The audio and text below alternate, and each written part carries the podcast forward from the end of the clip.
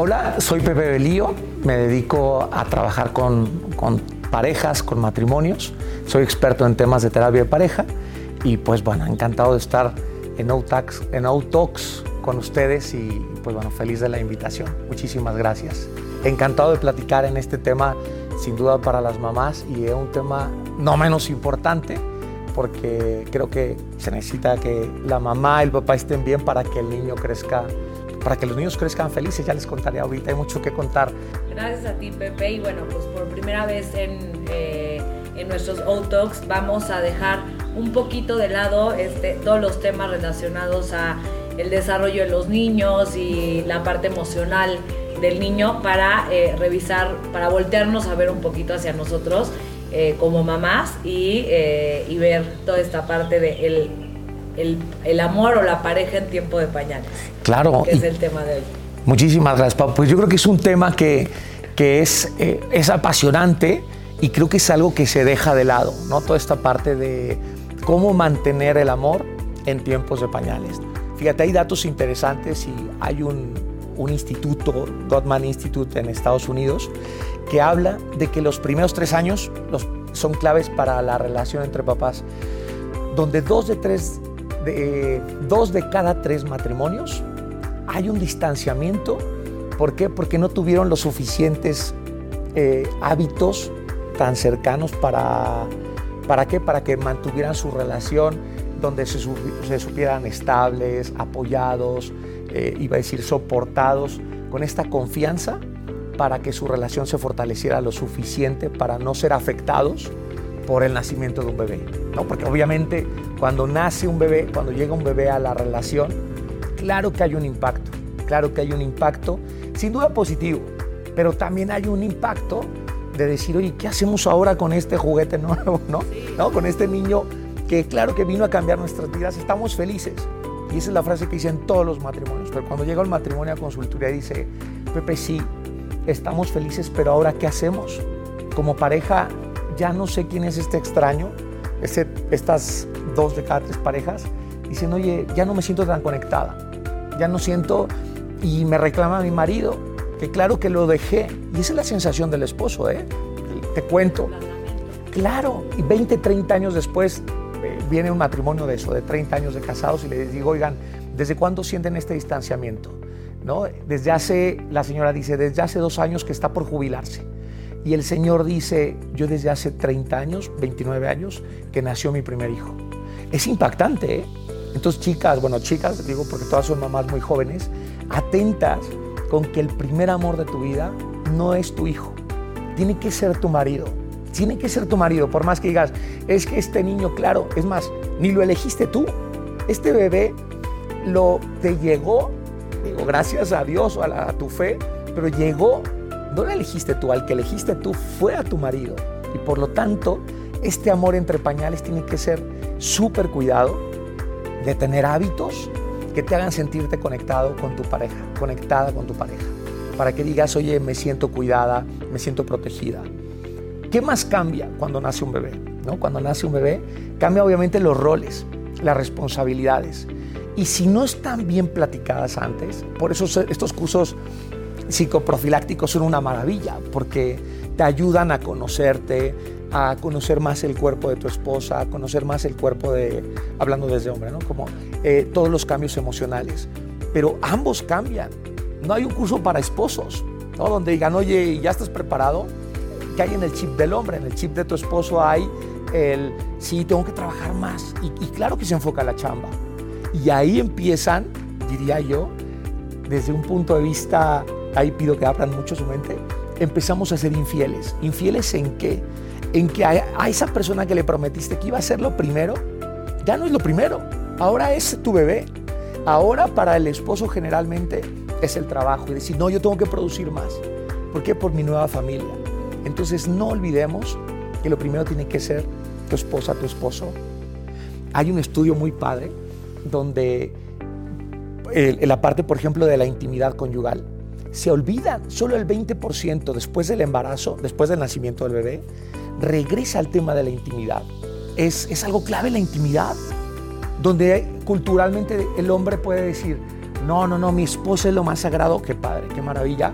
Pero tu esposa necesita sentirse querida y amada, no nada más de palabras, sino con gestos, pero también gestos físicos, decirle, mi amor, aquí estoy, te quiero abrazar, quiero estar contigo.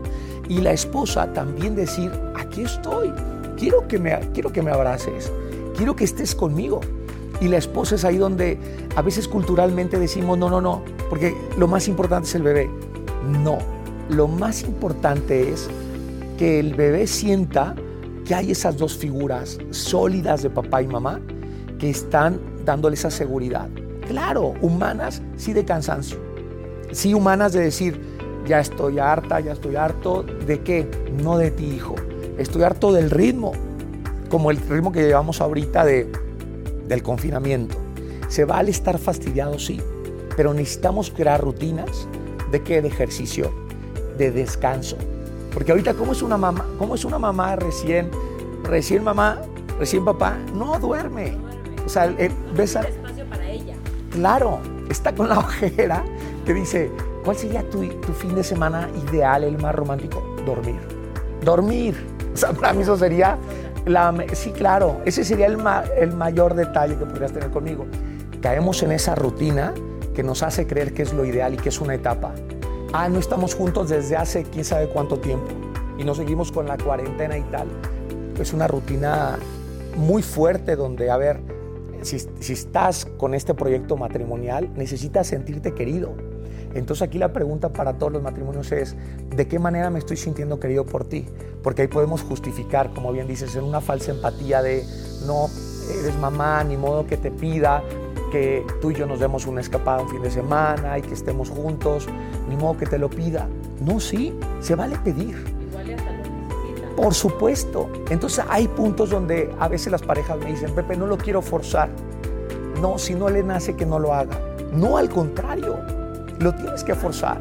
A ver, a nivel, a nivel de papá, de mamá, no me digas que te nace feliz levantarte 3 de la mañana a darle la fórmula o como esté. Claro que no. Claro, dices obligatorio. No es algo que digas feliz voy. Nadie, nadie. Yo tengo cuatro hijos y con ninguno dije, ay, padrísimo. Lo hice la primera noche, dos, tres noches. Con la primera, ya después decías, mi amor, ya, ¿no? Y claro que entras a un tema de comunicación. Pero sí entra una parte de decir, sí tengo que exigirme estos puntos para fortalecer mi relación matrimonial, para decir, para decirte te quiero, para tocarte, para darte un abrazo, es con los niños. Oye, no me dan ganas de darle un masajito antes de bañarlo. No, pero le cuesta más trabajo esta parte sensorial. Hay que tocarlos, hay que abrazarlos, hay que hablarles. Lo mismo con tu marido, lo mismo con tu esposa. Necesitas decirle, ya lo sabe. ¿No? Dicen muchos hombres, decimos muchos hombres. Yo me, me tengo que incluir, obviamente. Decimos muchos hombres, ya lo sabe. No, a ver, pregúntale a ella. Eso lo veo en el consultorio. Oye, ella lo sabe y la señora voltea, está esperando que diga la verdad. Y, y claro que dice, yo creo que sí. Necesitamos identificar cuál es el lenguaje del amor de la otra parte para decir, sí, sí es cierto, me siento amado.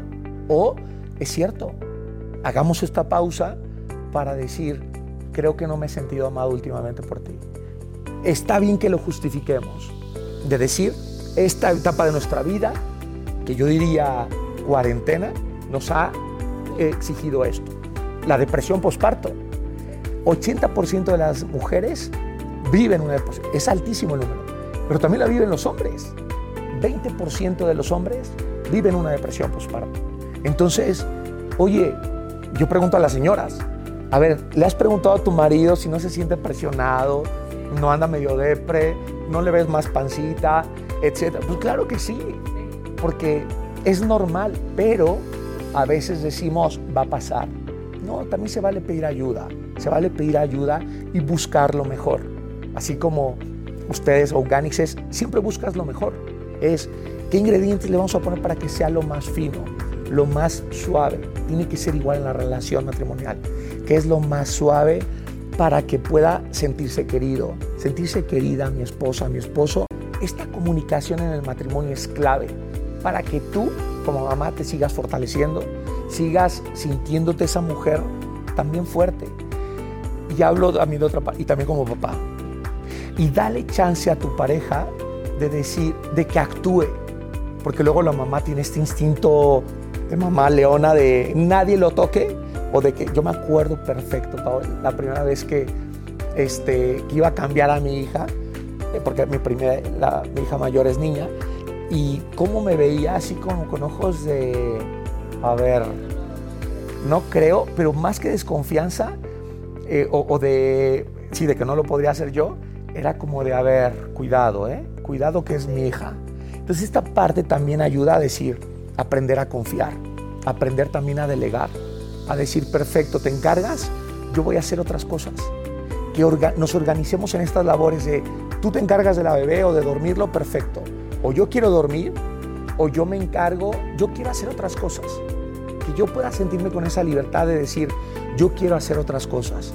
O yo quiero hacer deporte. O yo quiero eh, desconectarme 10 minutos. ¿Te puedes hacer cargo? Es esta parte de comunicación que veo con los matrimonios que acaban de tener un bebé o que están en estos primeros tres años, donde hay crisis de decir, ya te dejé de admirar.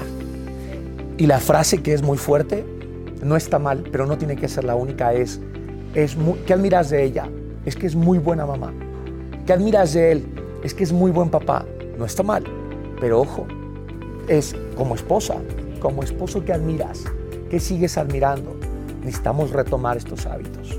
Tus hijos te van a durar, obviamente, el tiempo que, que Dios diga, pero 18 años, si no es que se quieren dedicar a algo más, ir a vivir a otro lado, casarse, independizarse, trabajar en otro, en otro país, es, son temporales. Tu pareja, creo que todos nos casamos con la idea, aunque en el camino pueden pasar muchas cosas, pero nos casamos con la idea de qué? De luchar por el matrimonio, de vivir con él, con ella toda la vida, ¿no? Entonces, enfocarnos en fortalecer esta relación que va a repercutir positivamente en la seguridad, en la autoestima de los niños, que son estudios donde está comprobado. Ahí entran unas reglas para el matrimonio de, de mucha apertura, de no criticar, de no defenderte. Aunque, oye, para mí el colegio ideal fue este, sí, pero para mí fue el otro. Perfecto, pero ¿cuál es el ideal para el hijo, hija que tenemos? ¿En qué queremos formar? ¿Qué de las, de las historias de ambos podemos y queremos meter de los valores que queremos formar como familia para este nuevo integrante. Porque ya no somos esa familia, traemos cierta historia, pero queremos formar esta nueva familia y ahí viene algo apasionante para, para la formación, para descubrir esto con, con una pareja y eso es la familia, ¿no? que se vuelve algo, un proyecto muy interesante para, para, para formar y descubrir juntos. ¿no?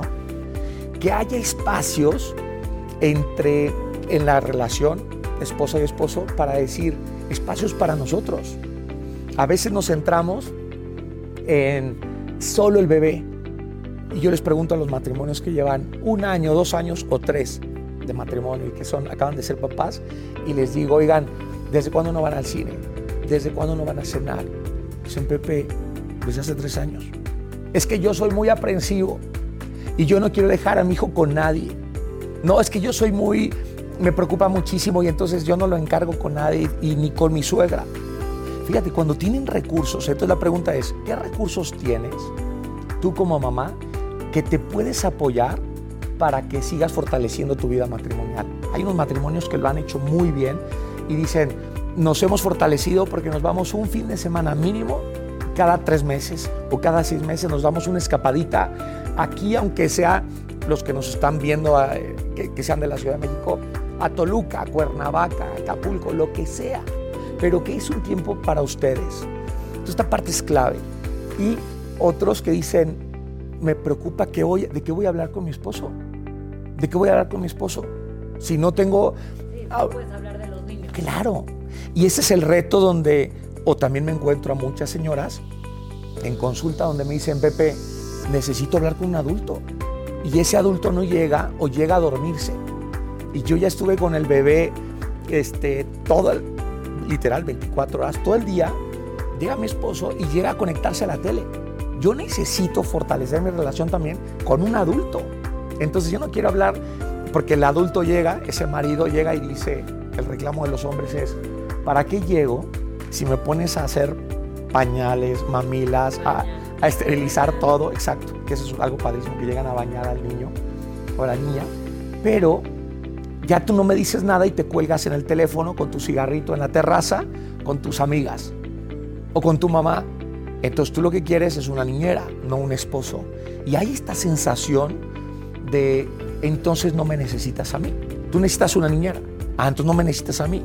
Tú necesitas a, un amigo, una amiga. A ver, seamos amigos. Eso es lo que necesitamos en la pareja. Por lo tanto, en esa parte de cómo le hacemos para rutinas, deporte, para que saques el estrés, ejercicio, algo donde te desconectes. Ya hay un libro muy padre que se llama The Power of Full Engagement de Jim Loer. Eh, después se los mando también ahí en las redes. Y habla de esta parte que es mejor, más que dormir 15 minutos extras, 15, 20 minutos de ejercicio. Donde hiciste abdominales, estos videos que están saliendo ahorita full en internet, que podamos tenerlos eh, para qué? Para renovar la energía. Y decir, listo, ya me siento con esta energía renovada. Estos 10 minutos diarios para tener plática de adultos. Porque sí, es, a mí me toca levantarme ahorita a las 12 o luego a las 3 a, sacarle el aire al bebé. Sí, pero nos vamos turnando, porque a lo mejor yo mañana tengo que salir a un viaje a las 5 de la mañana. Te pido que me cambies el, el, este, ese rol y yo regresando te lo compenso. Y también otra parte importantísima, que no dejes de ser tú, porque luego la mujer deja de ser ella. Y es, me volví mamá. Sí, pero ojo, no dejas de ser mujer. ¿Qué te gusta? A mí me encanta pintar, a mí me encanta hablar con mis amigas, este, etc. No dejes de ser tú. O sea, todas estas, estas actividades de tu negocio, de todas las actividades que tú hagas, es una parte de, de tu vida como mujer ser mamá. Pero no dejes de ser tú. Esa mujer cariñosa, porque los esposos de eso se quejan. Y eso abre puertas a qué? A desconectarse a nivel de pareja. ¿Conocen? Sí, tal cual esa palabra es clave. Dejas de conocer a tu marido. Sí, conoces perfecto a tu hijo, pero entre ustedes que tanto se han conocido como papás. Oye, eh, otro tip, que estés atenta, atento a qué estás descubriendo de ella. Eso es padrísimo, que dices, wow, nunca me imaginé que fueras tan buena mamá. Nunca me imaginé que fueras un papá tan cariñoso. Eso es algo padrísimo, que estás en una etapa ahorita que eres nueva mamá o el segundo, el tercero, en el hijo en el, que estés, que dices, como es el matrimonio o la relación de pareja, donde vas descubriendo algo del otro. Algo importante para todas las mamás, para todos los papás es no te sientas culpable. O sea, que no te sientas culpable de a lo mejor, de hay errores. A ver, somos humanos, pero estás aprendiendo a ser papá. Hoy es que es el primero, el segundo, en el hijo en el que estés. Estamos aprendiendo a ser papás, a ser mamá, y creo que en esa parte se vuelve una maravilla de tener un partner, alguien, un, compañero de equipo donde te ayudes. Creo que esos son tips, Pau, que nos pueden ayudar a, uno, a sentirnos más libres, más felices y también, sin duda, a nuestros hijos. No tengamos miedo también de pedir ayuda, de decir, oye, yo tengo esta inquietud de si es normal o no esto que están viviendo mis hijos, pero también lo que vivo como pareja, porque tradicionalmente dices, oye, no, tú los tienes que cuidar, no, tú tienes que proveer, oye, ¿qué tanto podemos intercambiar los roles? Que no dejes de sentir que son equipo. Muchísimas gracias. Gracias a ustedes, por Hogares. haber venido, por eh, darle este, estas herramientas y estos tips a pues prácticamente todas las mamás que nos siguen y Encantado. pues encantados de haberte tenido aquí y pues bienvenido quieras. Muchísimas gracias, encantado.